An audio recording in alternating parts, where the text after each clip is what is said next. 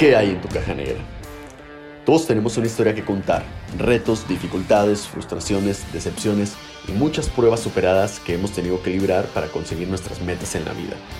El concepto de la caja negra en Black Box es encontrar ese lugar donde depositar todo eso que quizá pocos o nadie llega a saber, para salir transformados en una persona diferente en nuestro día a día. En este podcast queremos darle voz a todas estas historias de personas exitosas de nuestra comunidad y que además son referentes en su sector, porque sabemos que no ha sido fácil y que el éxito es un camino lleno de tropiezos, dificultades, pero sobre todo resiliencia para seguir luchando y conseguir los sueños hasta que no suene la campana. Bienvenidos a La Caja Negra, segunda temporada. ¿Qué tal campeones? Yo soy un tal Raúl y les doy la bienvenida a un nuevo episodio de La Caja Negra, el podcast de Black Box Gym. En el episodio de hoy tuvimos como invitados a Juan y Ana, quienes son socios de Frontal, una marca de ropa 100% mexicana que cuenta con un muy particular concepto y forma de entender la vida misma. En el episodio nos contaron cuáles han sido las pruebas y retos que han tenido que superar en estos siete años, los aprendizajes que han ido obteniendo y sobre todo qué hacer con ellos para ir mejorando día con día. Ana, desde la parte creativa, nos comparte el concepto y todo lo que hay detrás de las colecciones de frontal, mientras que Juan, desde una faceta más operativa y organizacional, nos platica cómo han hecho para que su negocio vaya creciendo en una industria muy competida. Además de tener colaboraciones con Blackbox, fueron las mentes maestras detrás de Line, la nueva línea de ropa de Blackbox Gym, y acá nos cuentan cómo fue el proceso de desarrollo de lo más nuevo de Blackbox. Sin duda, me tocó conocer a un par de personas exitosas y que a base de cagarla, como ellos mismos lo mencionan, van forjando poco a poco su camino. Fue una gran conversación. Si te gusta el episodio, ayúdanos a compartirlo y no olvides darle clic al botón de follow en Spotify para estar al pendiente de los nuevos episodios de La Caja Negra. Te deseo un día extraordinario, te recuerdo que yo soy un tal Raúl y sin más te dejo con el episodio. Ana Juan, bienvenidos a La Caja Negra, ¿cómo están? Bien, Bien ¿y tú? Todo muy bien, muchas gracias. Digo, primero que nada agradecerles que, que se dieran el tiempo de estar acá con nosotros, de compartirnos su, su historia. Eh, a final de cuentas, como se los comentaba antes de comenzar con la grabación de este episodio, el concepto de la caja negra en, bar, en Black Box, pues es eso, un lugar donde vamos y dejamos todas nuestras preocupaciones, nuestros miedos, las cosas que estamos este, pasando que no están tan chidas a lo mejor de repente, pero que las vaciamos y salimos transformadas. Eso en los gimnasios, lo que estamos haciendo aquí en el podcast, pues prácticamente es descubrir las cajas negras de todos nuestros invitados, que hay detrás de todo su, su trabajo, tanto en la vida personal como profesional. Entonces, muchas gracias por estar aquí. Muchas gracias no, a ti gracias por invitarnos. Excelente. Eh, oiga, comenzaría preguntándoles, ¿qué representa para ustedes frontal? Bueno, yo creo que frontal uh -huh. para nosotros siempre ha significado como esta estas ganas de ser nosotros y hacer que las cosas funcionen siendo nosotros. Ok. Que a lo mejor para, para la gente más normal, uh -huh. podríamos decir, suena sencillo, pero por lo menos en mi caso, siempre me ha costado un poco estar um, conviviendo sin sentir que tengo que ajustarme a, a, ciertos grupos. O sea, que tienes que encajar de Ajá, alguna manera. Y, y, mi grupo social es muy pequeño. Uh -huh y es muy particular. Entonces, este, ahí es donde a lo mejor yo me siento más cómodo y donde salen eh, pues todo, todo el, el, humor negro, la, lo horrible de personas que podemos llegar a ser uh -huh. a veces. Pero ahí está bien, ¿no? O sea, uh -huh. y ahí la gente te aprecia y te entiende y te quiere. Y yo siento que Frontal representa un poco para mí eso, ¿no? Uh -huh. el, el que lo que yo pensaba que podía funcionar sí, sí podía en realidad y, okay. y, no nada más tenía que ajustarme a lo que una parte de la sociedad pensaba uh -huh. o una parte del público pensaba. Eh, yo soy mercadólogo y entonces uh -huh. pues todo el tiempo eh, trabajo pensando en el mercado y Exacto, esta vez fue sí. al revés. Es, es, extraño ahí el choque ese, ¿no? O sea, como dices, sí. tienes que pensar en el mercado y en lo que la gente uh -huh. quiere, no en lo que tú quieres. ¿Cómo manejas esa parte? ¿Cómo manejan esa, esa parte de, de, lidiar con ese choque de mundos? Ahí es donde Ana y nuestros socios hacemos como muy buen equipo, porque uh -huh. digamos que nuestro otro socio y yo tenemos como afinidad de pensamiento y somos a veces un poquito como haters, uh -huh. o sea, como de repente no, como no conectamos, decimos, no, esto no, por aquí no es, nosotros nos vamos a ir por acá. Uh -huh. Y Ana es igual de hater. ¿Es cierto, Pero- Ana? A veces, a veces. Pero tiene la, la- el- la- la gran capacidad de aterrizar todo eso en un punto medio en el cual, pues, al final, eh, somos una, pues, una marca que no, que no puede evitar ser, ser un poco disruptiva y todo, pero tampoco es como aquí estamos golpeando cosas, aquí estamos alejándonos de Hacer todo. ese ruido Sino- a- con esa disrupción, ¿no? Ajá, sino que es sumamente sutil los detalles que, que- que logramos con, con las propuestas de diseño y su visión. Sí, a veces hasta son más chistes internos los que, como dice Juan, que pues tienen estos tintes de la personalidad de los tres socios o nuestra comunicación que pues obviamente tal vez en las prendas no es como que, ay, dices, no, esta sudadera se ve súper hater, pues no. No, es más bien como en esta comunicación, en esta forma de, pues literal en la que vendemos a veces la, la ropa, este, pero sí esta parte donde, pues sí intento traducir un poquito más estas personalidades en la parte, pues literal del diseño de la ropa. Sobre todo como estas piezas, estos cortes, que tal vez no somos una marca súper femenina, pero tal vez tampoco llegamos a ser súper, no sé, escandalosa, como dice Juan. O sea, creo que al final los tres tenemos una personalidad que nos gusta estar un poquito detrás de, pues no sé, de cortinas, ¿no? O así como... Detrás del, como del ruido Tras social. bambalinas, por decirlo Y de alguna aunque forma. tenemos nuestras ideas y nuestra forma de pensar, este, muchas veces entendemos que a lo mejor ni siquiera tienen mucho que ver. y- Ujú. y, y- y frontal es ese punto medio, ¿no? O sea, esa parte sutil que nos permite expresarnos sin sentirnos que alguien nos va a juzgar o que va a decirnos esto que piensas está mal, ni mucho menos. Y se queda en nosotros. ¿no? Sí, de hecho creo que un punto importante cuando frontal, digo, obviamente como todos, pues empiezas haciendo algo no tan padre y luego va evolucionando. Bueno, continúa. Ajá, ahorita te iba a preguntar de Ah, eso. este es cuando yo entré un año después de que Frontal existiera. Yo fui la única socia que no entró desde no es un fundadora, inicio, por que decirlo no- así. Que no soy fundadora. El ADN de Frontal o el concepto de Frontal lo realizó Juan. Juan lo definió. Este, entonces a mí al principio me costó mucho trabajo como entrar y traducir pues este ADN que, que ya estaba establecido, ¿no? Porque pues tal cual era como cuando te ponen un trabajo en la escuela, pues te dan como ciertos, este, no sé, renglones, ciertas cosas que tienes que cumplir y pues tú lo haces, pero igual no le pones como alma o no le pones tu punto de vista. O sí se lo pones, pero de todos modos tienes que estar como encasillado en... Sí, sabes que no es un trabajo concepto, 100% ¿no? tuyo, ¿no? Ajá. Entonces, después de unos años, porque sí, Bastante. fueron años, sí fueron años, no, no fueron meses. También, bueno, igual ahorita entramos a ese tema, ¿por qué tardamos tanto tiempo?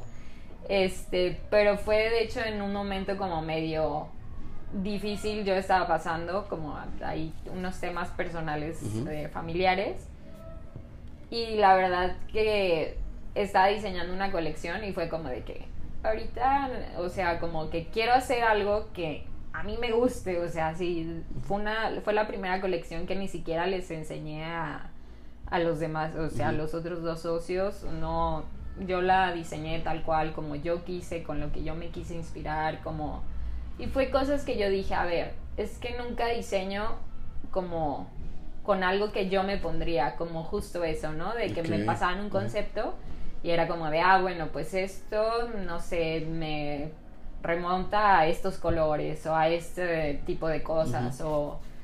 Y eh, para mí no, no había este clic con mi personalidad, con mi, pues tal cual, con mi persona, ¿no? Porque también de los tres socios yo no hago deporte. Ok. Algún tiempo intenté hacer softball, Mm, Ok. pero Hace eh, tres semanas de cada deporte que se en nos hace. cuatro años de softball no fui buena nunca, entonces no puedo decir que soy deportista, Ok. pero sí me gusta mucho el fitness. Sí encontré en el fitness una terapia, o sea, para mí justo en ese en ese tiempo que te digo, mi mamá estaba enferma de cáncer y yo era así de que lo que me sacaba de, pues, como de Sí, todo escape. este rollo, neta, nomás era el gimnasio. Y porque iba y me ponía así unas chingas y era como de quedarle durísimo, entonces pues ya no, como que era lo único que me sacaba literal 100% de, pues de mi mente, ¿no? Entonces justo así como que sobre eso, pues me di cuenta que también la ropa que yo tenía para hacer el fitness, pues no me gustaba, o sea, realmente... Era lo que ya estaba y Ajá, o te sea, tratabas de acoplar. Si compraba como ropa especial para eso, me sentía disfrazada, era como que, pues no sé, literal, Sí. como que Sí, siempre vale. veía eso en las chicas de revista, en las modelos o lo que sea, y me sentía muy rara. Y también pues si me ponía típico de que la playera del PRI que te regalaban así, pues Sí, sí, sí. también te sentías como que... No nos pagó el PRI por decir. Eh, no está pagada esta publicidad. Sí. Sí, sí, sí. Este, entonces como que fue en ese momento donde dije, ¿qué quiero usar yo ahorita? O sea, como que literal quiero ropa para mí, para poder, para el día, para ir al gimnasio, lo que sea. Y fue cuando diseñé la primera colección que creo que Sí, funcionó en frontal. Y así como te lo... Ahí fue aparte en plena pandemia. Entonces justo creo que la gente estaba medio en el mismo mood de que, pues, una quería estar súper a gusto en su cam en su casa. Y dos, este, pues también estaban como que, tal vez no yendo a los gimnasios porque estaban cerrados, pero sí de hacer ejercicio. Sí, porque sí hubo como un boom, cuestión, ¿verdad? En la, en la sí, pandemia sí. de que, oye, pues estás en casa, ponte a hacer ejercicio. Sí, no sé, yo que cuando la vi, perdón, que, eh, eh, creo que lo más interesante fue que nos hizo mucho sentido. Ok. Eh, no le llamaría magia ni mucho menos, pero creo que estar tanto tiempo juntos, entre socios, eh, ella y yo, tanto tiempo juntos, logra que se absorba un poquito como el ambiente, el- el- el- la dirección a seguir, este, lo que sí, lo que Se no. mimetizan de alguna forma. Sí, ¿verdad? sí, sí, porque ya a partir de, de eso, digo, me voy a dar un poquito las de, de todas las colecciones que hacen a José, nosotros no, no nos metemos, pero platicamos mucho en el, en el Inter, o sea, hablamos mucho de lo, de, a dónde, de lo que vemos, de, de hacia dónde creemos que las cosas van, de lo que no nos gusta, y, y aunque, y aunque parece una, una ropa que no destaca, porque es muy sobria, y lo vuelvo a repetir, Ana le mete muchísimas cosas que, que nos hace sentido a los tres, ¿no? Pues sí, creo que, creo que no es muchísimas cosas, pero más bien creo que son como... Los detalles. Sí, que más bien sí cuido mucho, este, más bien las pocas cosas, o sea, porque son prendas tan simples que podrías decir, pues son básicos, pero sí intentamos como que tengan, pues no sé, ya sea que la tela así la vi, aunque no sea deportiva, diga, no, es que esta tela está increíble, o el corte que tenga ahí como algún detallito, o el gráfico, y toda esta parte, o sea, aunque yo pues tal cual te digo, yo ya no este tengo como una junta con ellos para decirles de que oigan esto viene o les enseño la colección previa, todo el pues todo el tiempo estamos juntos, o sea, literal los tres socios mm, nos vemos muchísimo, entonces creo que más bien entre plática y plática, entre que ya Como nos algo muy común, ¿no? Del día a día. Sí, sí, de que no es que ahora me gusta esto, ahora estoy escuchando esta música, no es que ahora ya, no sé, Ok. yo, yo de deportes no hablo, pero los escucho todo el tiempo y de repente es como de que me mandan de que no manches, ya viste este uniforme y cosas así, y ahí sí son de donde yo me inspiro, como esta parte donde digo, ah, ahorita frontal va para allá, ahorita está esto, y sí intento que en todas las colecciones pues haya mm, mínimo algo como de béisbol o de básquetbol y pues toda esta parte más como del fitness y también como del pues streetwear o de no sé hasta Ok. loungewear porque es como que muy este también se me pasó decir que esa colección que fue la, La que digo que la primera que ya funcionó fue la primera que sacamos como ropa más este pues sí tal cual casual no no tanto de, de performance sino como ya que hoodies pants y todo esto. Y de verdad fue muy sorprendente que a pesar que pues hay mil de tiendas que venden Ujú. eso, H&M, lo que sea, cualquier gente se podría ir a comprar pues eso. Y simplemente por, ni siquiera por gusto, por la ubicación que dices, oye, Por vas a un centro comercial y, sí. y están las tiendas y es que, ah, aquí es, lo- es lo que estás acostumbrado de alguna forma, ¿no? Y la gente nos escogía, o sea, decía como, no, yo, o sea, yo quiero los que ustedes están haciendo. ¿En qué creen que se base ese, ese gusto del- de, de su público por su marca? Yo creo que tiene que ver, a mi gusto, eh, con que no somos demasiado exhibicionistas en el aspecto de que el branding no es grande, O los sea, no es logos la, no la son típica grandes. camiseta a lo mejor con todo el logo de la, de la Ajá. marca en, Yo creo que yo creo que lo ven como tan armonioso con lo demás, o sea, la verdad es que buscamos mucha armonía con las prendas, como mucha sobriedad. Este, yo creo que eso les gusta bastante. Creo que también viene una tendencia un poquito ahí como con, con los colores terrosos, esta, Ujú. esta cuestión de, de los colores no muy saturados, que también nos, nos ha ayudado mucho, pero son los colores de toda la vida de Ana, que yo me acuerdo siempre le ha gustado eso. Este, y los empezamos a integrar a, pues, a un mundo donde era el rojo, el este, azul, Ok. Lo- lo eh, más los llamativo, los por así. fosforescentes y todo. Y yo creo que es una alternativa para las personas que a lo mejor no les gusta tanto eso. Ok, eh, a ver, quisiera irme un poquitito atrás en el, en el tiempo de, de donde vamos, ahorita regresamos a esta parte.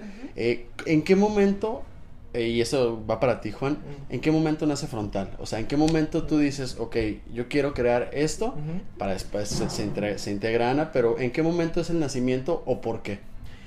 Mira, la, la marca tiene siete años. Este, como te decía, yo trabajaba en agencias de publicidad, eh, trabajaba mucho lo que es mercadotecnia.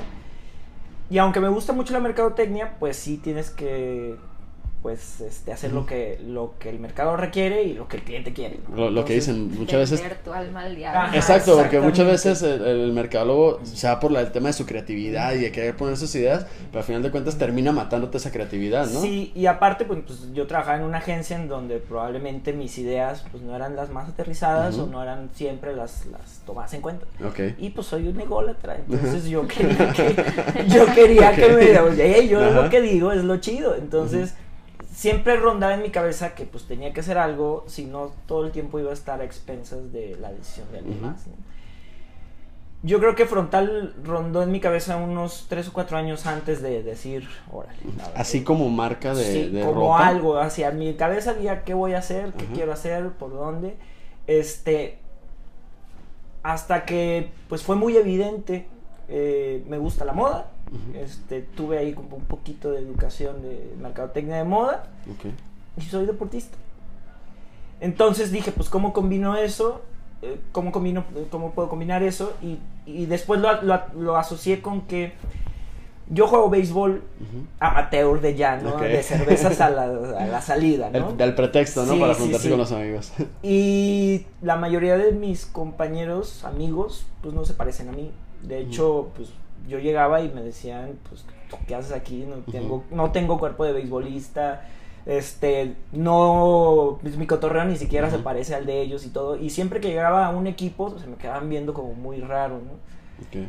Pero empezaba a jugar y en esa época no era tan malito, entonces era como, ah, no, sí juega, vente, ¿no? Y, ay, vente a platicar. Y, y aunque teníamos muchas cosas que no, o sea, pues eran señores casados o, o, este, gente que venía de pueblos y así, el béisbol nos unía, pero aún así yo era el, como el, el, El raro, por el raro, exactamente, pero ni siquiera era tan raro porque vas Ujú. uniformado, ¿sí sabes? O sea, Sí, todos sí. íbamos vestidos iguales. Exacto. Pero a, par- a partir de eso era el raro. Y yo dije, bueno, pues no hay ropa deportiva que me represente. Quiero hacer uniformes que no sean el típico uniforme este, rojo, azul. No tengo nada contra esos colores. Sí tengo algo contra esos colores. O sea, no, pero sí. Y mi socio y yo siempre platicamos de eso, porque a él le gusta el básquet y siempre hemos sido así como eh, como los raros, pero es que ni siquiera raros, pues porque no, si me, te fijas no estamos tatuados, no, no, no estamos así en sectas ni mucho menos, pero sí estamos, pero pues sí pensamos diferente, ¿no? Ajá. Y aún así podíamos convivir, entonces esa fue como la idea. Y, mi, y, y- y nuestro plan era en 10 años ya vamos a uniformar a los charros desde Jalisco. y- Ok. puras sandeces, puras tonterías. Eh, y empezamos con una máquina que ni siquiera sabíamos prender. O sea, Ok. nos dijeron, compra esa. Ah, Sí, con una con un ahorrito que, hicimos él y yo, la compramos. "Tas, ¿Ahora qué hacemos? O sea, sin saber usarla, No sin saber... y ni- o sea, sabías que querías hacer uniformes, era lo único Sí, que, que pero tenías. y se nos hacía muy fácil porque en el mundo de la publicidad, pues de repente pues mandar a hacer serigrafía, bordados, comprar playeras y mandarlas a hacer, se nos hacía fácil de, decir pues una costurera que nos haga las cosas como yo quiero y pues órale. Este, Eh, completamente diferente a nada lo que menos, menos acertado que eso, o sea, real- realmente fueron cuatro años de, de apestar, de, de cagarla completamente, este, porque no sabíamos nada. ¿Qué fue lo que tuvieron que hacer? O sea, digo, como dices, sí de apestar, de estar, de estar error tras error a lo mejor, pero ¿qué tuvo que pasar dentro de esos errores para que viniera este cambio por completo? Lo primero, Ana, este... Sí, lo, yo no, no, frontal no, no existiría como, Ajá. como tal, no, no, no existiría y probablemente no lo, lo hubiésemos logrado mi socio y yo, aunque trabajamos juntos y todo, creo que iba a ser muy complicado. Llega Ana y este... Y también apestado un poco al principio porque acaba de salir de la escuela. Sí, sí, sí. O sea, fue, es, es como a lo que estoy entendiendo es esa conjunción de tanto de Ana, este, de, de, de ti, Juan, y del otro socio, eh, para... Todos iban en ciertas etapas parecidas y fueron creciendo de alguna manera, por lo que Sí. entiendo, ¿no? Sí y no, y el- porque fue muy difícil que los tres ya nos metiéramos. O sea, de, De lleno. fondo. de Ajá. lleno. O sea, todos como que queríamos, Todos como que sí, la marca, pero teníamos otros trabajos, teníamos ganas de, pues Ujú. necesitábamos comer, o sea. Sí, sí, sí. Y pues era en ratitos o era este cuando podíamos. ¿Y en qué momento se toma esa decisión o, o- o cuál fue el- la situación en, en- en ustedes para decir, oye, ¿sabes qué?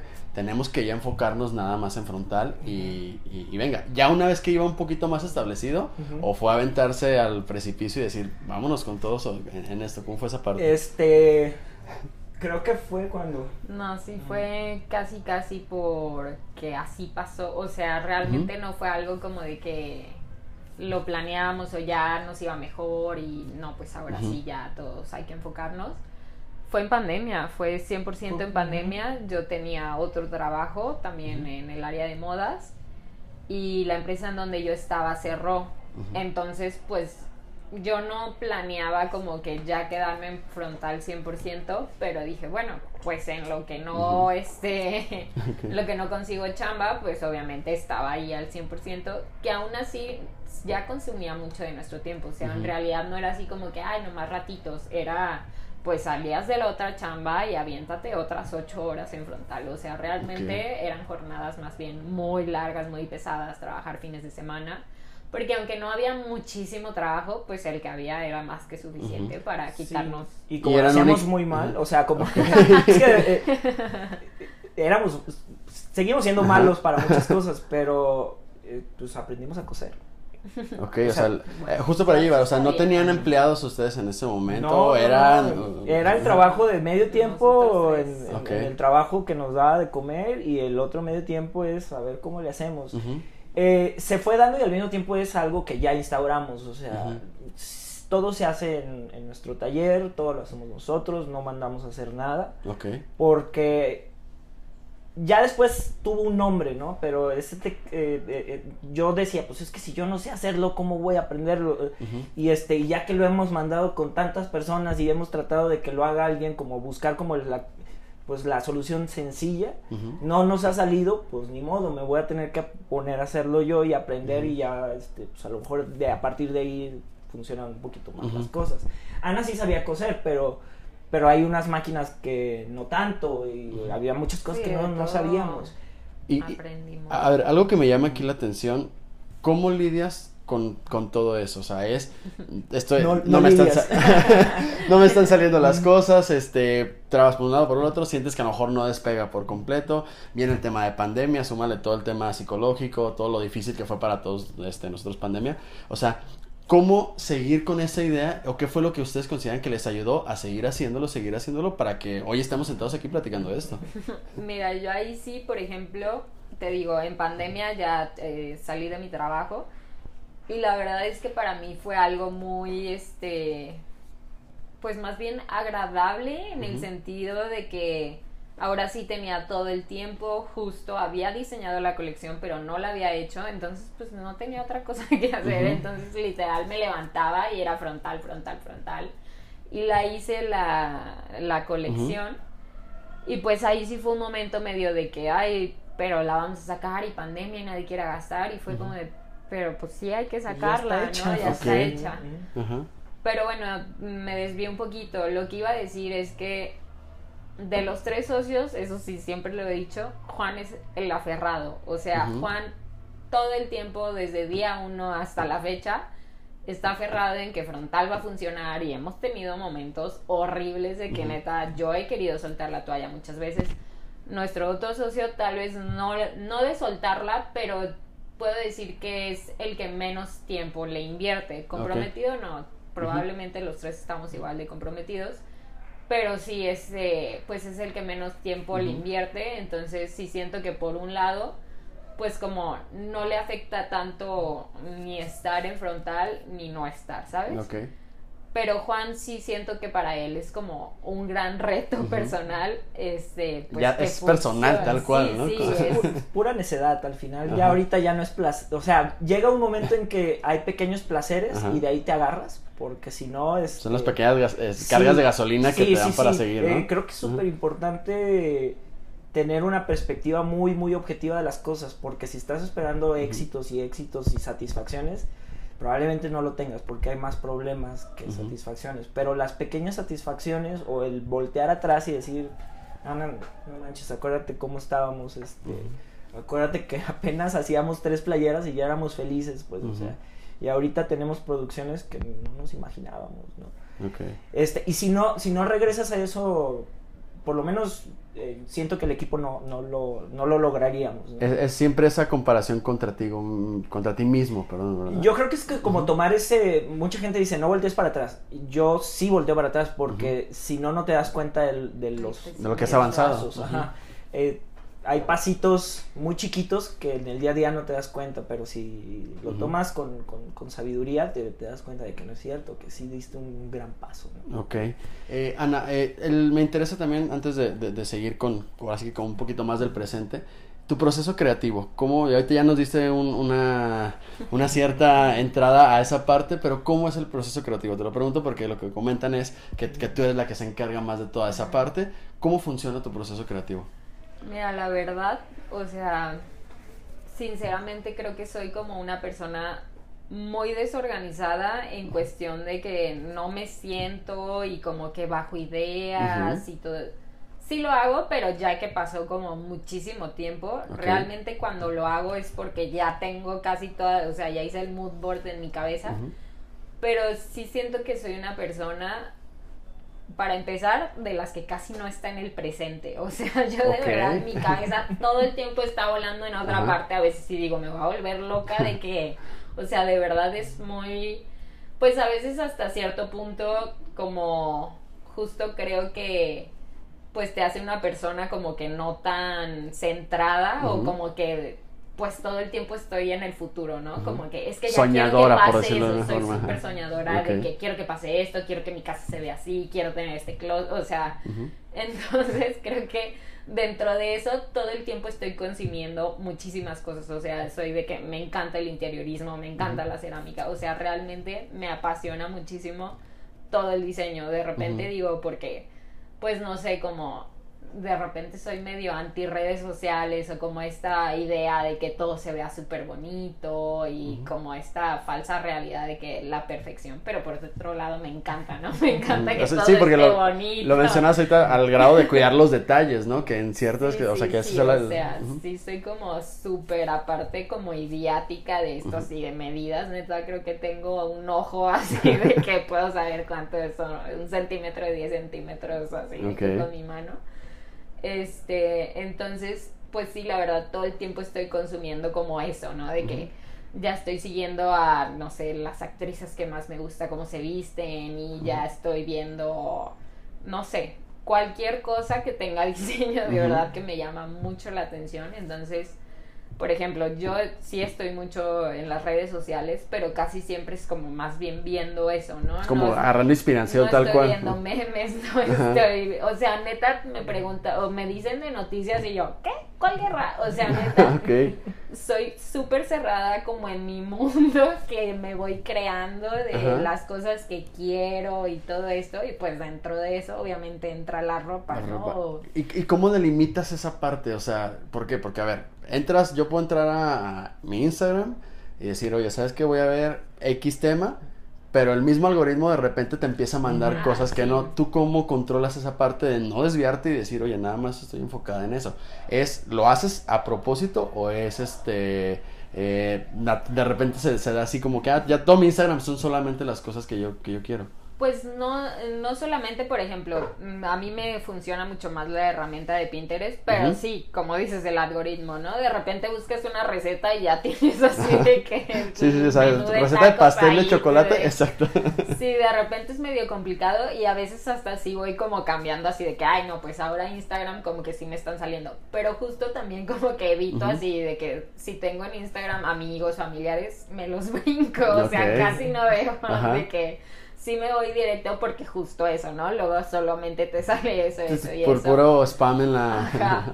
Entonces sí intento como esas partes, digo, obviamente también me sale de lo otro o así. Y no sé, o sea, a veces hasta viendo series, o sea, de verdad que ahí sí no tengo un método, creo que me sale como muy natural en el sentido de lo que en ese momento me está llamando la atención, pues inconscientemente es como lo que traigo en mi cabeza, ¿no? Y es lo que al final quiero plasmar, como dice esto Ajá. Juan, ¿no? De los, de los colores terrosos y todo eso sí tengo una como un gusto por los colores neutros, o sea, realmente y creo que va de la mano de que te digo, no es como que me guste tanto destacar o así, pues como que sí este pues sí, no soy una persona como tan flashy, más que en las fiestas. ah, que no me den dos tequilas, ¿verdad? Cuando me aviento en las mesas. Pero sí, este, por ejemplo, siento que traigo como ahorita una tendencia de interiorismo que trae mucho estos colores neutros. Digo que al final van de la mano, ¿no? Sí. O sea, pues obviamente tus gustos de diseño también se trasladan en todas las otras cosas, ¿no? Hasta edificios o lo que sea. Entonces, pero sí siento que es como eso, como lo que si es- escucho una canción de hip hop que ahorita la traigo trabada, así de que me encanta, pues muy probablemente quiera diseñar cholo o así, pues como que sí siento que no soy como lo que sí cero de tendencias, la neta es, o sea, a menos que la tendencia se me aparezca y diga, esto está increíble, pues sí, pero si la tendencia ahorita es como, no sé, el tie-dye, y a mí no me gusta el tie-dye, pues no voy a hacer No, tie-dye. O sea, realmente no busco como que, ay, que está de moda o así. Mm, estoy como muy en contra de los, ah, ay, se me fue la palabra. Los fashion victims, o sea, que nada más usan la ropa porque está de moda y realmente, pues, No, no porque sea una expresión de ellos o que te guste ni Sí, nada por el sí, como, o sea, y de hecho siento como que, o le doy mucho valor a esta ropa que, pues que va más allá del tiempo, ¿no? Que, que no sientes ni que es vieja, o sea, por ejemplo, la ropa vintage de, no sé, las sudaderas que son como súper sobrias y que traen el, el iconito y que no sabes si es nueva o es vieja, o sea, creo que esas cosas están súper chidas, que de repente O sea, si el- te da el- tu papá o alguien y dices, es que está súper cool. Ajá. Y no que dices, ay, esta se la acaba de comprar en Sara. Ajá, ju- justo para allá, o sea, el fast fashion es tu peor enemigo.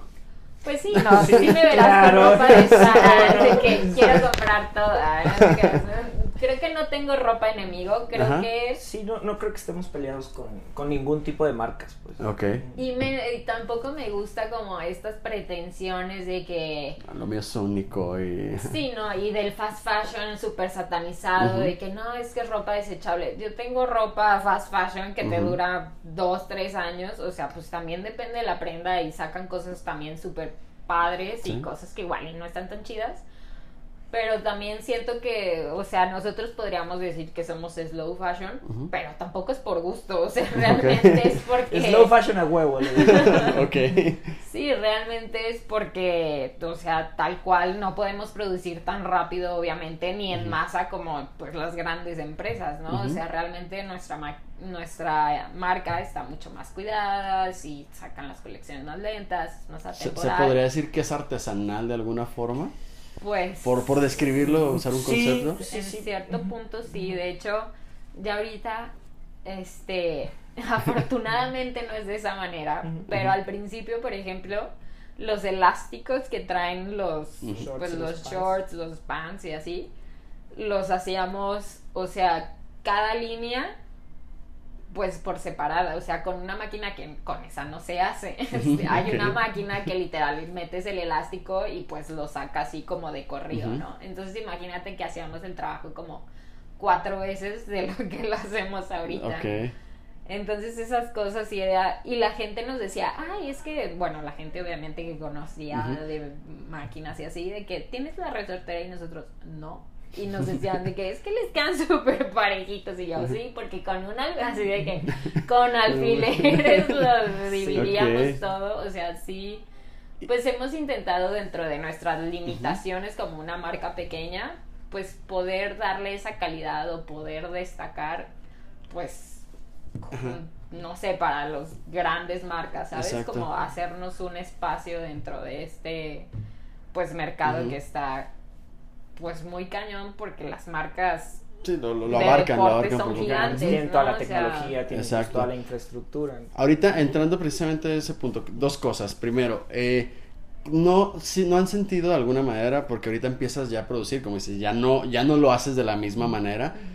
No es difícil como el, ah, ya no lo estoy haciendo como yo lo hacía. O sea, el cambiar a otros procesos y a otra, otro tipo de formas de hacerlos, no, no, ¿cómo lo viven esa parte? Lo que pasa es que estamos ahí. Ok. Somos unos locos ahí que Ajá. están viendo, y no lo hiciste como debe Ajá. de ser. Y, y el- es la ventaja que tiene que, ten- que tu taller está ahí. Que, que estás viendo cómo lo hace la gente y estás tratando de que lo haga como nosotros pensamos que debe de ser. Sí, en cuanto a, por ejemplo, esa parte de, no sé, de crecer industrialmente en cuanto, no sé, ya tenemos esta nueva máquina que ahora hace el proceso así. A mí me da muchísima satisfacción. De hecho, yo soy así de que si pudiera tener todas las máquinas que hacen así de que el proceso perfecto es así como, pues a lo que aspiro porque obviamente te da terminados mucho más bonitos, ¿no? Pero como dice Juan, este, ya ahora que pues tenemos empleados y ya no lo haces tú con tus manitas o no tienes ese mismo cuidado, ahí sí la verdad pues llega a ser muy estresante de repente porque sí está ese punto donde pues ya no se hace igualito como tú lo hacías, ¿no? Si tú le ponías 10 alfileres y ella le pone dos, y, o sea, cosas así, que si le queda bien pues qué padre, pero hay veces que no, nos ha tocado así Regresar cosas Deshacer. a punto de entregar así de, no, esto no va. Ok. Sí. Creo que es eh, ventaja y desventaja que es que hayamos aprendido a hacer las cosas. Este, que Eh, hayamos... Precisamente para eso, ¿no? Para saber- tener Sí. ese control de calidad, me imagino. Ajá, creo que si no hubiésemos aprendido como de los procesos a cortar tela, o sea, cortar Ujú. tela, yo dije, "Ay, pues, la primera vez Le metes la tijera y ya. todo, todo ya tenía callos a la, a la Como media hora, o sea, uno, no- uno, uno no se da cuenta de esas cosas hasta que no lo haces. Y ahora ya es como, bueno, Ana está un poquito más en producción, yo ya no puedo estar tanto, pero pasa alguien y a ver, pues, ven para acá. Ujú. Y este, lo veo y yo sé cuando algo está mal, yo sé cuando un hilo se reventó, yo sé cuando algo no está, Ok. pero porque conocemos el proceso. ¿Cree- ¿Creen ustedes entonces que sí es indispensable esa parte o creen que lo hubieran podido hacer sin, sin ustedes meterse? Porque a lo mejor muchas veces, oye, pongo un negocio, contrato gente que lo haga e igual el negocio funciona. Eh, creo que son dos métodos, no creo que haya uno bueno o uno malo, pero Sí. para ustedes es indispensable No, es, no hay fórmulas. Ajá. Definitivamente creo que las circunstancias son diferentes para cada quien. Cada quien aprovecha sus recursos como puede. A nosotros así, así fue. O sea, nosotros, eh, te digo, fue la necedad. Es pura Ah, estar, estar o sea, aferrado. es de ser necio y, y- y hem- y luego de repente intentábamos, o sea, vamos a ver si esta persona nos puede ayudar Y no era el resultado que queríamos. y. Entonces, este, lo que yo creo es que si algo pudiese mejorar en la industria de la moda en México es ese crafting, ¿no? Que la gente haga su, su expertise y que cada marca diga, ok, hay, o sea, hay calidad con una maquiladora y hay una calidad si lo haces acá o acá. Pero el cómo yo lo hago debe de tener un valor extra, un valor imaginario. Le llaman, pues diferentes el know-how, el savoir-faire, el, el, made in Italy, todas esas cosas. Yo he notado que aquí la gente no, los diseñadores no quieren hacer sus cosas. ¿Y a qué crees que se deba eso?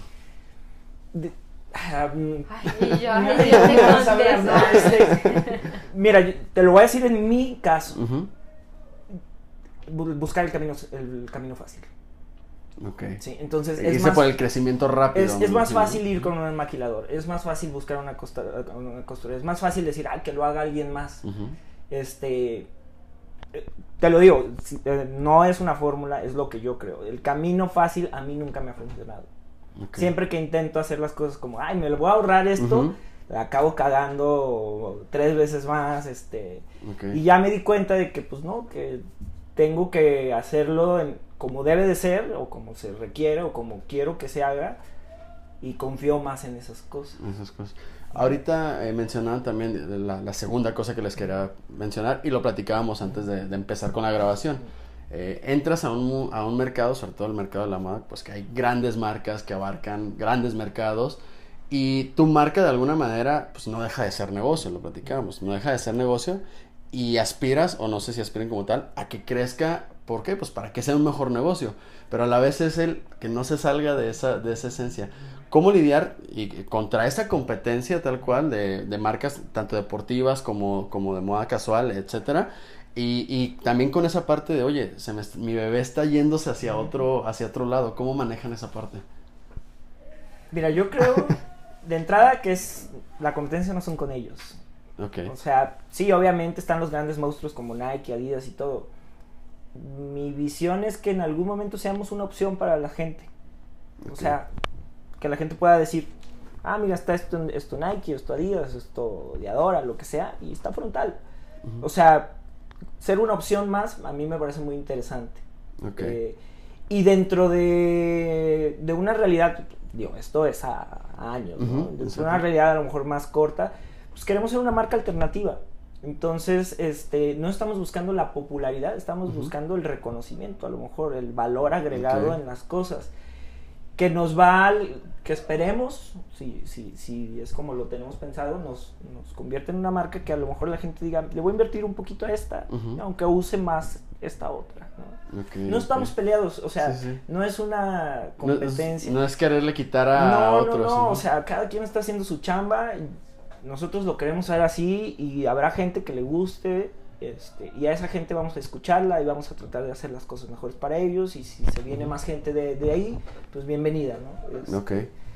Es, platicábamos tanto de que es, tal de la ferre que pues, si frontal no funciona, ahí van a quedarse tres, dos o tres maquinitas y Ana y yo a lo mejor los sábados y los domingos vamos a hacer nuestra ropa para nosotros, pues. Okay, O sea, si, si, eso llega a pasar, o sea, pues no va a desaparecer de nuestro proyecto de vida. Es como, es, pues a final de cuentas tienen su, su concepto bien arraigado y bien entendido de, de Hacienda y que, que no te lo va a mover el que seas una marca enorme como Nike o como Adidas o, o, una o otro tipo de marca, o sea, simplemente Frontal pues se va a quedar con ustedes, sí, pase lo que pase. Y nos gustan más las marcas alternativas de, de, moda deportiva, este, Fear of God, este, ahí me, ¿cómo se llama la que te gusta?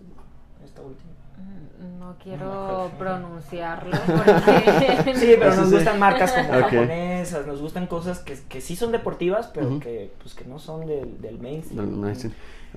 Aunque Nike y Adidas también tienen cosas muy chidas, que no, a lo mejor no son como lo, lo más comercial. Eh, ahorita entrando un poquito al, al, match con Black Box, este, ¿por qué? Porque tienen ya una línea desarrollada con, con, con Black Box. ¿Qué fue lo que a ustedes les gustó o en qué momento se dio ese match. ¿Por qué? Porque por lo que me han platicado hasta ahorita, pues sí cuidan mucho esa parte de, de, con quién sí, con quién no, si, si van de acuerdo a lo mejor a lo que, a lo que ustedes quieren. Eh, ¿Por qué Black Box sí o qué fue lo que les gustó de Black Box? Bendito Black Box. pues justo creo que Black Box era el box alternativo, o sea, el gimnasio de box alternativo digo, al principio se dio muy orgánicamente porque pues mm, teníamos un conocido y fue como de, ah, pues yo tengo una marca de ropa, hay que platicar. Y al final nos fuimos conociendo y sí hicimos como muy buen match en ese punto, ¿no? De que, pues sí, sí nos importa, o sea, como sí está padre hacer el ejercicio, sí, sí está padre el deporte del box, pero hay algo mucho más profundo detrás o hay esta literal esta persona que quiso también poner como su esencia en una marca que quiere como pues tal, tal cual, ¿no? Exponer como su punto de vista o su ideología para llegar a más gente y qué chido la que congenia con, con Black Box y pues la que no se irá a otros gimnasios, ¿no? O sea, creemos que es igual una marca como muy fiel a su concepto y que al final sentimos que se parece. Se, pues, espejearon de alguna manera, podría, decirlo. Sí, y digo, la, primera colaboración realmente fue por Connected, ¿no? O sea, teníamos amigos en común. Ana tenía amigos en común, ahora ya son, son amigos de nosotros.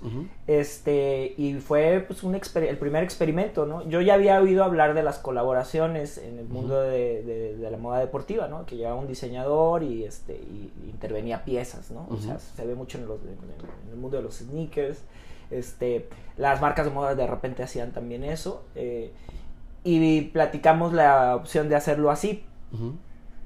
Siempre nos siempre luchamos un poquito con que nos vean como una maquila. Entonces, este eh, teníamos ese miedo y cuando tuvimos la primera reunión fue como muy orgánico el que sí quisieran y que ellos estuvieran interesados en que fuera una colaboración. Una colaboración lo que nos gusta es que a partir de lo que nosotros hacemos podamos este, hacer una versión este, personalizada para cada proyecto. Okay. Black Box fueron los que los primeros que confiaron en nosotros. y, y, la primera pues fue un experimento. Justo para, justo para allá ¿Cómo es esa primera experiencia? ¿Cómo la describirían? Eh, porque Dios, es con Black Box, pero al final de cuentas era su primera experiencia. ¿Cómo, cómo fue todo ese proceso? Ay, sí, la verdad, ah, esa primera colaboración sí la hicimos exclusivamente para Black Box. Desarrollamos productos que pues junto con ellos como establecimos, sí fue como realmente la colaboración que más hemos colaborado, okay. la redundancia, porque ellos también nos aportaron ideas, como qué piezas les gustaría y todo esto. Y la mitad fue muy buena y la mitad fue muy mala, o sea, hubo ahí unos experimentos fallidos que pues tanto para nosotros era como eso, ¿no? Todavía no no llegábamos a la calidad que queríamos y pues sí estábamos experimentando con nuevos productos y otros muy buenos. Pero sí, este, a partir de esa colaboración hubo como, pues me parece que hasta, no sé si un par de años, un año más o menos, que Porque no, se vino este, la pandemia. Se la pandemia. Que pues como ahí quedó, ¿no? O sea, ya hicimos la colaboración, salió a la venta y todo, pero como que ahí quedó y ya hasta una segunda vez que nos buscaron sí fue como pues totalmente diferente porque nosotros ya habíamos como crecido bastante en ese tiempo, creo que fueron los años que más como que aprendimos, crecimos y todo. Entonces ya como que lo que se vino después fue así como muchísimo más padre, más, ya más en forma, como, o sea, ya con, esa experiencia que mencionas. La primera colaboración no sabíamos en lo que nos metíamos, dijimos que sí y... ¿Y por qué sí? O sea... Pues porque necesitábamos, o sea, porque era la oportunidad. Ok, o sea, y, aún así, o sea, a pesar de que como dices, es la oportunidad, pero muchas veces eso, el ya decir, ok, es la primera, es con una marca eh, sea, cual sea, pues te pueden poner nervios, te pueden meter nervios, perdón. No, estábamos... Creo que se nos hacía fácil, o sea, realmente... Sí, no, o sea, se nos hizo fácil decir que sí. Ok, o sea, sin imaginar todo lo que... Lo no, que, tal cual yo lo propuse, o sea, yo fue así, oye, ¿por qué no hacemos una colaboración de que tú tienes un gimnasio y yo tengo ¿Tú no tenías una idea ya así como que, ah, ¿les puedo hacer esto o sí? No, no, o sea, yo tal cual fue como de que, ay, pues estaría padre, ¿no?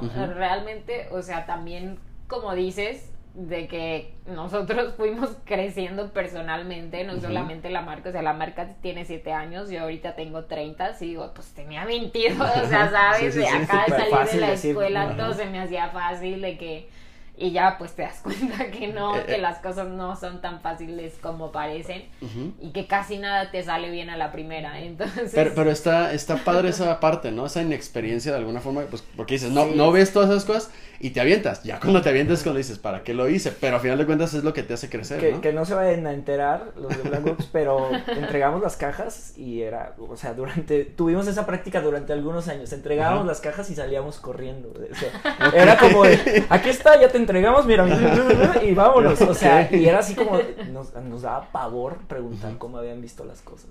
¿Por O sea, qué? pavor, pavor, porque te vas dando cuenta de lo difícil que es hacer una prenda, una playera Ujú. es difícil, pues, o sea, y, y te das cuenta de los errores que hay. Ok. A lo mejor tú nunca te has dado cuenta de errores que todas las prendas tienen. Pero nosotros ya nos dábamos cuenta, ya sabíamos de que, híjole, aquí yo le puse un remachito escondido. Ok, ok. Sí, Mm. tú como creador lo ves 10 veces peor de lo que lo va a ver el que lo está comprando. O Sí, sea, realmente... ahí te, te lo entiendo porque digo, a mí me pasa, por ejemplo, con el tema de los podcasts, o sea, de Ujú. repente yo escucho conversaciones mías o, así episodios y digo, ah, ok, aquí no, aquí la regué, aquí Sí. esto puede hacer esto, y otra gente dice, oye, no, estuvo padrísimo, yo, no, yo sé que no está Sí, bien, sí, sí. se pudo hacer mejor. A nosotros nos pasa mucho. Ok. Sabemos todos los detallitos que tiene. Y pues a mí, de- de- en serio, nos daba pavor. A mi socio y a mí era de como entrégalo. Pero el pavor era que se terminara esa colaboración o más bien el no les va a gustar mi trabajo. pues no Sí, les va a gustar. Pues las dos, digo, eventualmente, pero creo que al principio sí para ti es como, pues, literal para tu mismo autoestima. Ajá, exacto, eso me Como refería. de que, pues sí, ¿no? Es tu bebé, así tardaste un chorro haciéndolo y todo, y, y, lo sales, y sabes que salió feo tu bebé. Entonces dices, o sea, no tiene futuro en la vida. Le va a ir mal, le va a ir mal. Sí, la va a tener más difícil. ¿no? Nunca va a conseguir novia. Eh, pero te vas dando cuenta que conforme vas mejorando, Ujú. Lo, lo ves con más orgullo. Ok. A, a mí lo que me ha servido para aprender a vender mis productos es estar orgulloso de mis productos. Ok. Si no, no, no, no sabía, no podía venderlos. O sea, no podía venderlos y era así como de que, ay, ¿cómo lo quieres? Este, con moño, sí, con moño. ¿Por qué? Porque era más la necesidad de cerrar el trato que realmente este, entender lo que yo estaba dando. Exacto. Y, y de esos primeros ejercicios, los primeros años, era, de veras, era, era un martirio los primeros dos días, así, a ver si no nos hablan para que arreglemos algo o recoger algo.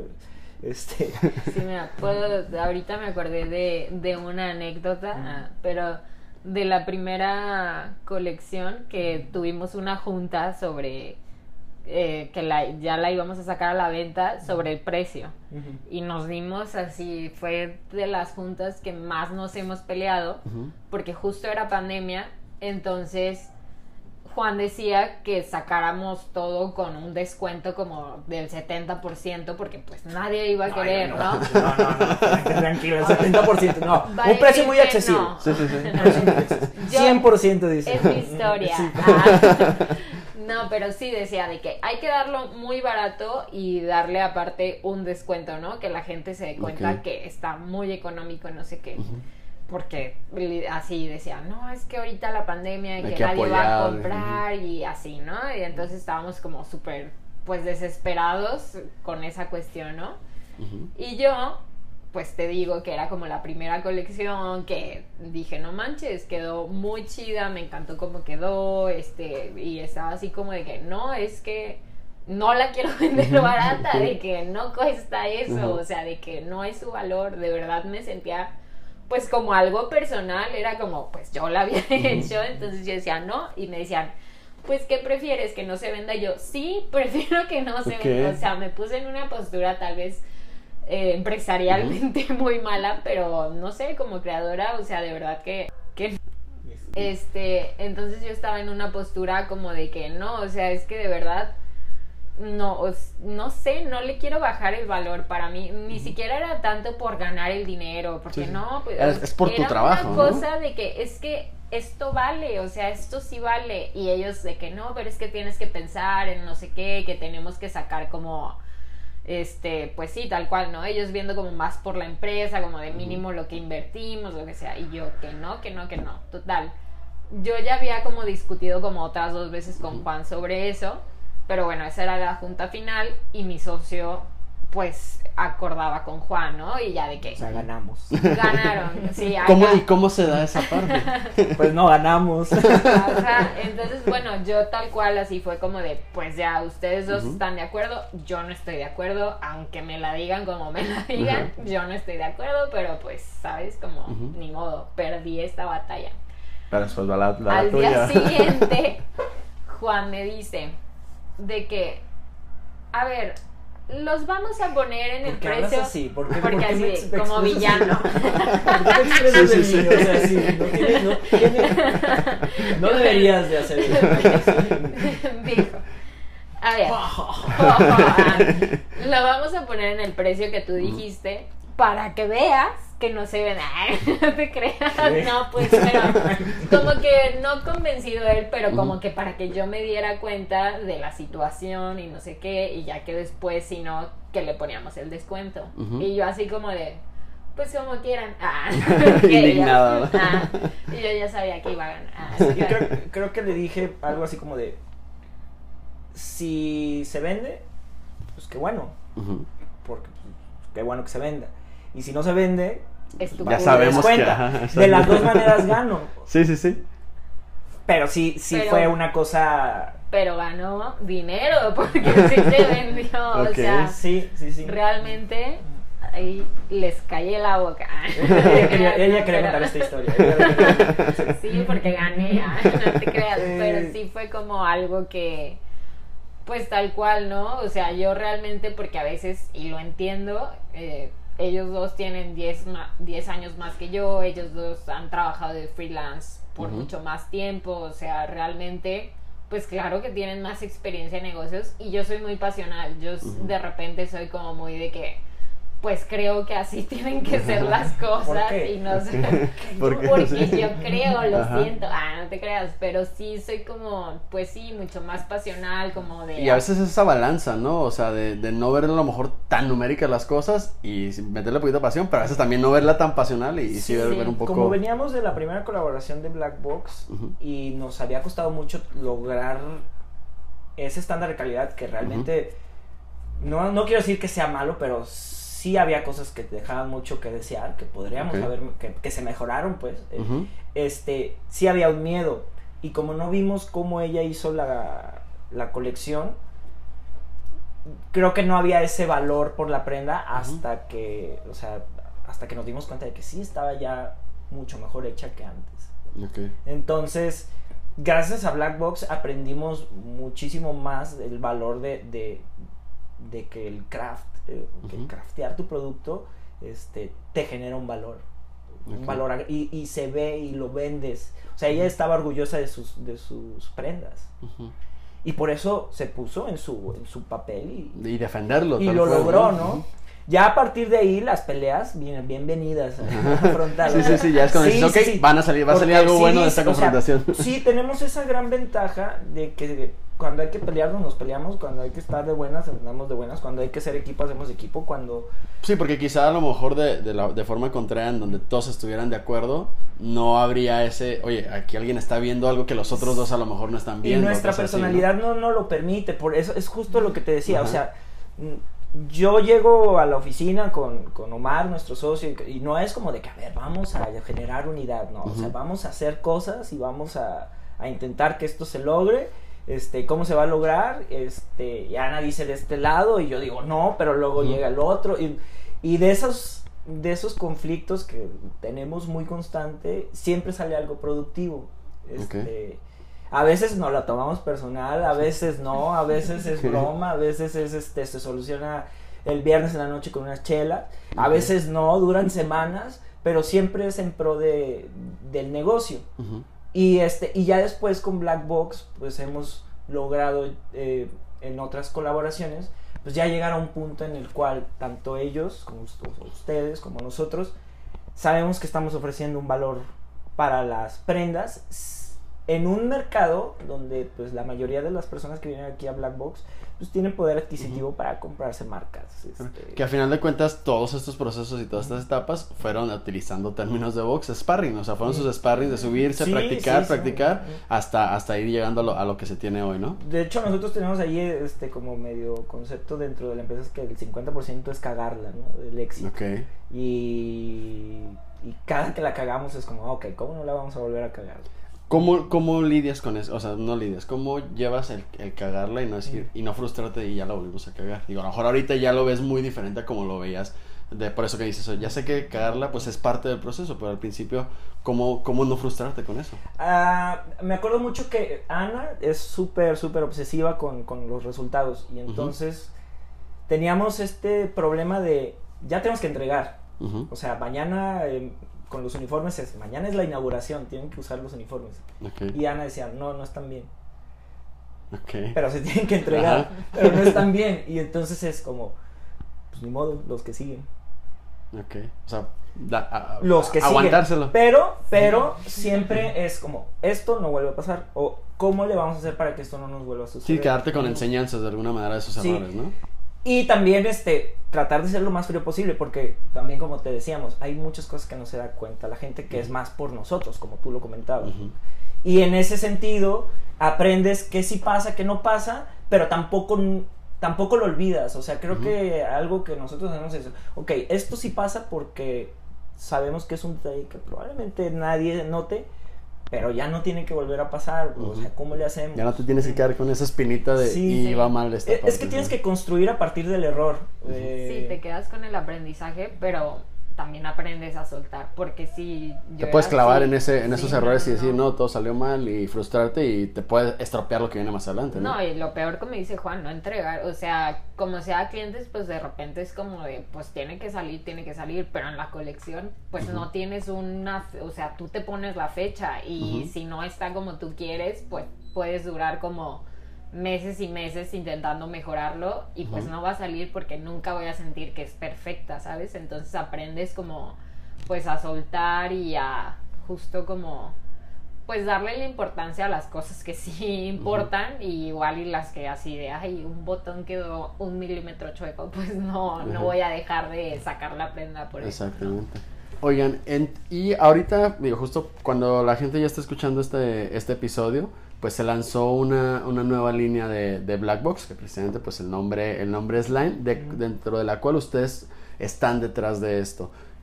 Esto, con todo lo que hemos platicado ahorita, y corríjanme si me equivoco, yo lo veo como una evolución y como un, llegamos ya también a este, a este punto colaborando con Black Box, en que ahora ya a lo mejor no es frontal tal cual directamente, pero ustedes están detrás de una marca, eh, parte de, de Black Box. ¿Cómo fue todo este proceso? ¿Cómo lo vivieron? ¿Qué aprendizajes nuevos, ahorita que hablan de, de los aprendizajes que se vivieron, y cómo se sienten ahorita con este lanzamiento? Fue un poco extraño en un principio porque eh, tenemos muy buena relación con, con Roger, con Mauricio, con Rubén. Y este y en una reunión que nos citaron nos hablaron de, de que querían que sus productos ya fueran exclusivos, tenían una parte exclusiva de productos de, de Black Box, que fuera una marca nueva y que no fuera eh, este no relacionada con frontal, pero querían que la hiciéramos nosotros. ¿sí? Entonces, em, para serte sincero, en un principio fue una decisión difícil, porque... Por eso que hemos platicado, ¿no? Ajá. Desde lo que somos nosotros y... Sí, y de hecho lo, lo, lo platicamos con Roger, es como, pues vas a ser una marca que a lo mejor pueda competir contra ti y contra ti mismo.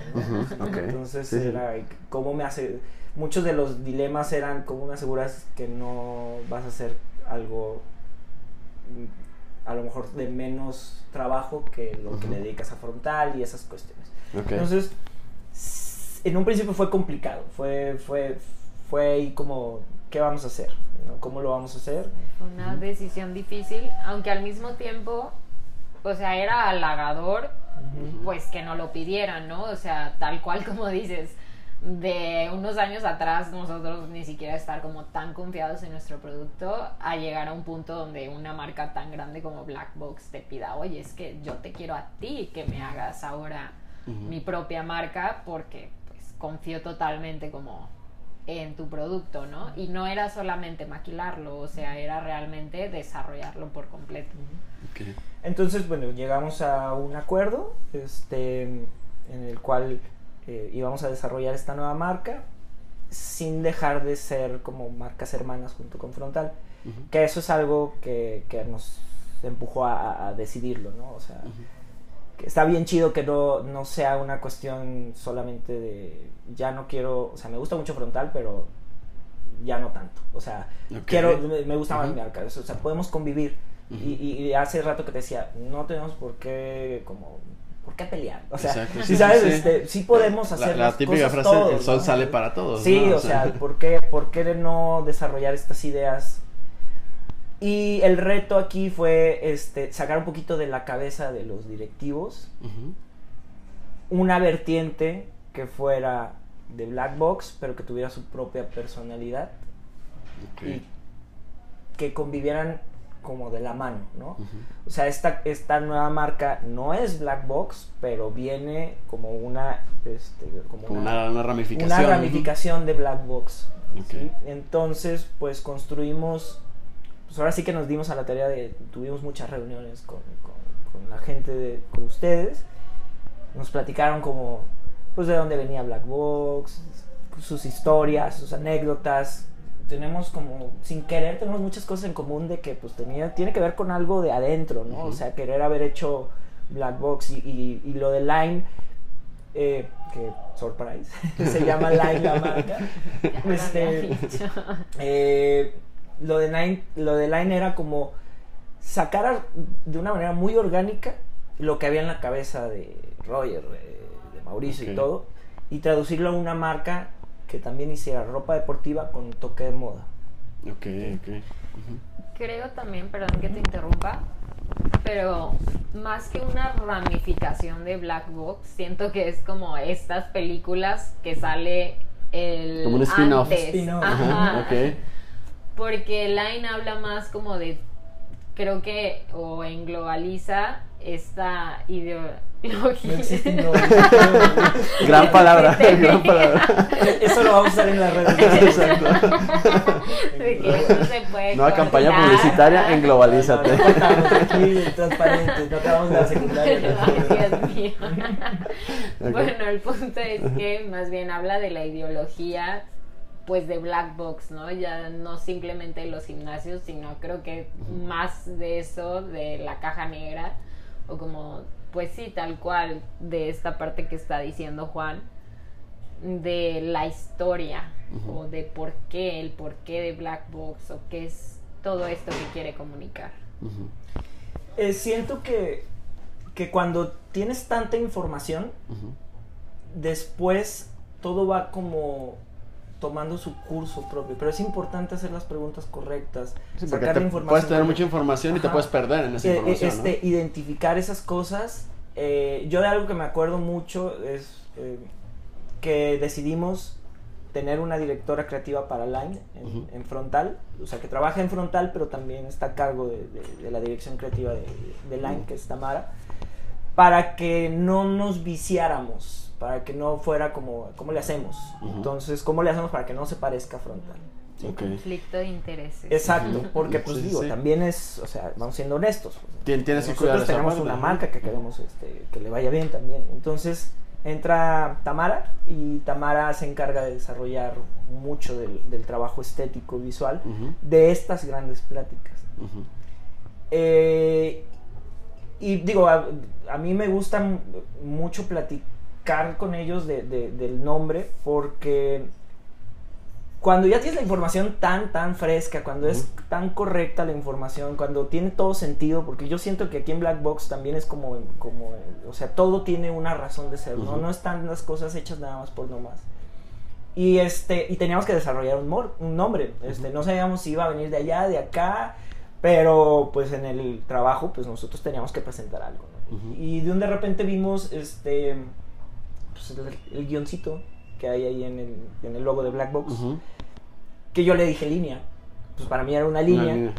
Y Roger después me dijo, no, pues es un guion. Y yo, no, es una línea. Y fue así como, pues line. ¿sí? Porque Sí, pues, sí. es una línea, ¿no? Y tiene que ver con la línea de, de una marca. Entonces, ¿cómo era tan evidente que ya todo estaba ahí? O sea, todo, todo, todo lo que es Line ya existe. Simplemente nosotros lo que fue, lo que hicimos, o, este, entre todos, fue aterrizarlo y bajarlo, bajarlo a, a prendas.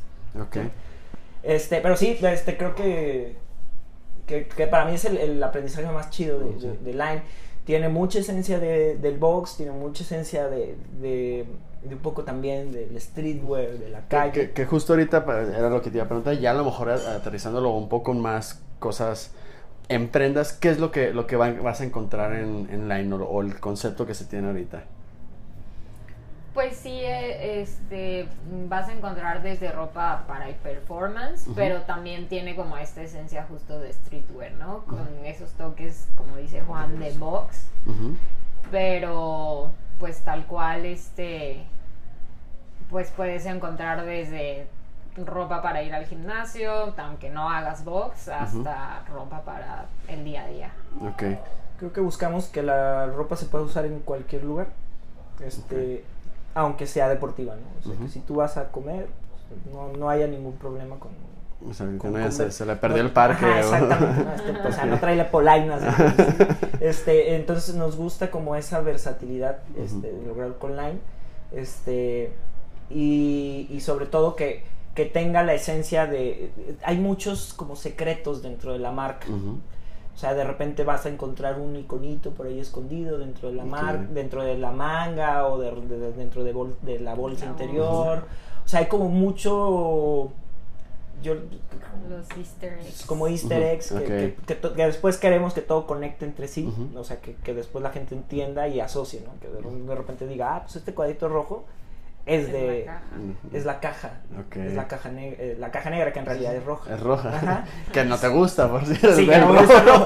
Pero, pero, en pero como lo están manejando, por ejemplo, Ajá. en acentos, Ok. hemos logrado eso, ¿no? Que también a nosotros nos tiene que gustar, o sea, tenemos Sí. que estar orgullosos de esto. Pues. Entonces, este, es una marca que tiene como muchos secretitos, ¿no? Este, aunque pueda parecer eh, que de repente es este como que tiene como que es muy sobria no esta esta tiene Eso- muchas cosas esos también, detalles. este, muchas muchas este mucha información Ok.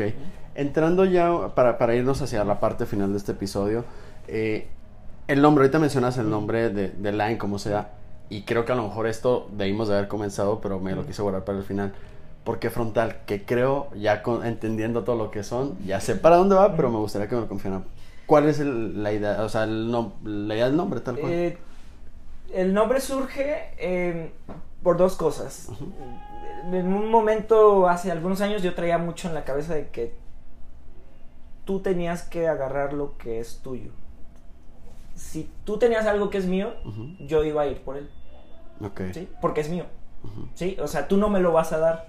Si las cosas son mías, aunque tú lo tengas, si es mío, tienes que ir de frente por, por lo que es tuyo. Ok. Yo traía como esa idea mucho en, en- en la cabeza, o sea, oye, pues es que yo quiero eso, este, pues yo me lo he ganado, a lo mejor eso, eso, eso es mío, no es tuyo.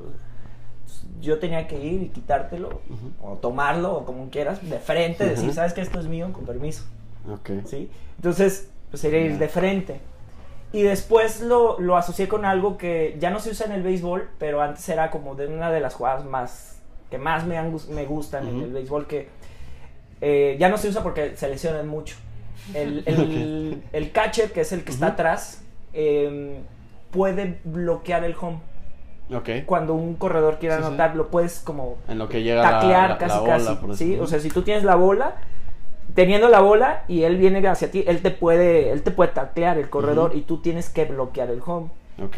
Y eh, creo que el concepto en inglés es eh, block, eh, bloqueo frontal o, o frontal block, eh, bloqueo del plato, algo así. Y entonces eh, conecté las dos Sí. cosas, ¿no? Lo del base y como mi forma de pensar acerca de, de- de- De- que- de la vida, ¿no? O sea, que pues no, no, no van a venir a darte lo que, No. lo que es tuyo. Exacto. Tú tienes que ir por él. Ok. Y yendo o jugándole un poquito al futurista, ¿cómo ven su marca hacia adelante? ¿Qué es lo que viene? ¿Qué es lo que ustedes pueden adelantar o, o- o vislumbran en el futuro cercano y mediano? Ay, nada. Bueno. Pues no, sé que no sé, a ver tú. Ah, bueno, sí, sí, sí lo tenemos. sí, sí, Eh, sí, eh, pues. En esta búsqueda de ser alternativos, lo que queremos hacer es que nuestro taller crezca un poco, este, hacer un, un piso hacia arriba, este, para tener en la parte alta como una especie de, de showroom o como una especie de, como que la parte creativa subirla, tener un showroom, tener ahí como una, como una experiencia nueva de, de visita y tratar de mantenernos así en, en- en el mundo alternativo, ¿no? Este,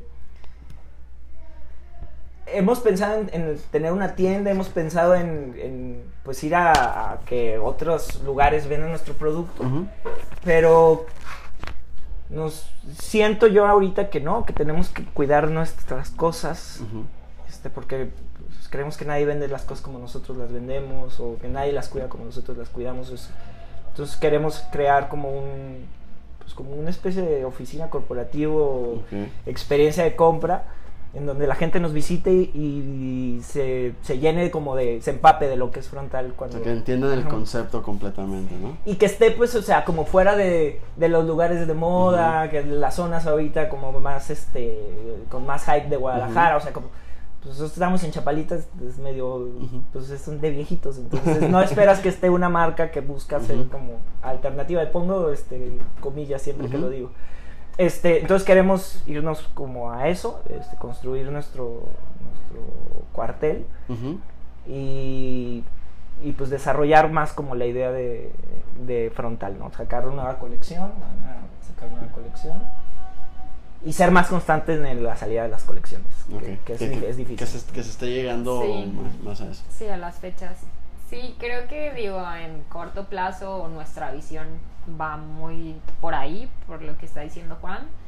Digo, eventualmente, pues, no sé, tú mismo como persona vas evolucionando, cambiando de ideas y todo eso, entonces realmente no, o sea, creo que lo que nos imaginamos ahorita después nos puede sorprender muchísimo Exacto. hacia dónde podríamos llegar pero sí mínimo lo que es tentado. No, ya voy a decir otra palabra que no existe. Otro contenido, esto exacto. es joya para las redes sociales. Estamos innovando, estamos innovando, entonces. Contenido de Soy calidad. creativa hasta para las palabras. No, pues, pero lo que sí podemos ver como muy realista es esta parte, pues, que acaba de platicar Juan. Ujú. Ok, perfecto, digo. Ahora sí, para, para cerrar y despedirnos, agradecerles, Juan, Ana, eh, digo, que nos hayan compartido su historia. En lo personal, se los digo, está muy, muy, muy chingón. eh, tal cual la palabra que usaría sería esa, está muy chingón. Y ahorita con esta plática yo entiendo mucho más en su concepto, entiendo y se me hace muy padre. Felicidades por ello, este, porque creo que es algo que, que hace falta tal cual. Eh, independientemente de si, si fuera con Black Box o si fuera en otro lado, es algo que creo que hace falta.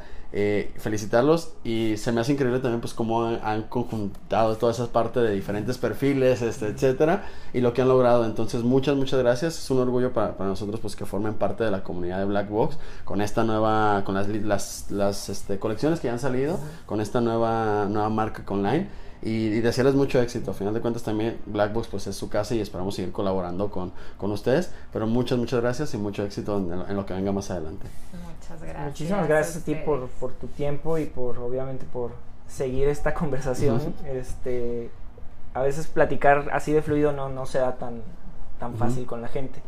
Eh, estamos muy contentos eh, realmente con, con lo que viene con lo que hicimos con Line, Ujú. este, porque nunca habíamos podido combinar lo que nosotros creíamos que estaba bien con lo que alguien hubiese aplicado en, Sí, su, sí, en, sí. su, en, su, en su marca, ¿no? Este esperemos que, que siga esta, este trabajo y, y pues que evolucione Exacto. lo más que se pueda. ¿Dónde los puede eh, digo, seguir como marca, eh, eh, su página, etcétera, para que la gente conozca más lo que es Frontal? Bueno, estamos en nuestro sitio web que es Ujú. frontalsports.com y estamos en Y en, Instagram. red- ajá, en Instagram como Frontal Sports. Ujú. nada más. Frontal Sports. Estamos en Facebook, pero no nos gusta Facebook, entonces este, no nos busquen ahí, por favor. Ok, Instagram, eh, Frontal Sports Ajá. y la página de, de internet era también frontalsports.com. frontalsports.com. Ok, perfecto. Ya por último, ahora sí, para, para despedirnos, tenemos una tradición aquí en el podcast de La Caja Negra. Eh, ¿Ya han tomado una clase de Black Box anteriormente? Sí. Sí, ok. Al final de cada clase hay un tradicional grito de guerra, exactamente. El podcast lo cerramos con el tradicional grito de guerra. Ustedes cuentan, yo lo sigo y cerramos con eso el episodio de hoy. ¿Qué les parece? Ok. No vayas a decir Oli, ¿eh? Muchas, muchas gracias. ¿Cómo es? ¿Es un, dos, tres? Un, dos, tres, Black Box. Este, yo los voy a seguir a ustedes. Ustedes van a fungir como coach ahorita. Este, de nuevo, muchas gracias. Y a toda la gente que nos escucha, muchas gracias. No olviden compartir este episodio. Eh, etiquetarnos a arroba blackboxgym, arroba un tal Raúl 1, para que estemos ahí al pendiente de, de todas las cosas. Y sobre todo que se suscriban en Spotify, Apple Podcast, Google Podcast o donde sea que escuchen podcast, para que estén más al pendiente de todos los episodios y de todos los, nuevos, como este gran episodio que acabamos de tener. Entonces, Juan, Ana, yo lo sigo y con eso nos despedimos, ¿va? Va. Venga. Qué bonito. Todo súper penoso parece. Una. Venga. Cortar otra vez. Tú. Yo, ok. Ok. Un, Una, dos. tres. A ver, ¿cómo? Uno, dos, tres, ok. Black Box. Uno, dos, tres, Black, Black Box. Box. Hasta la próxima.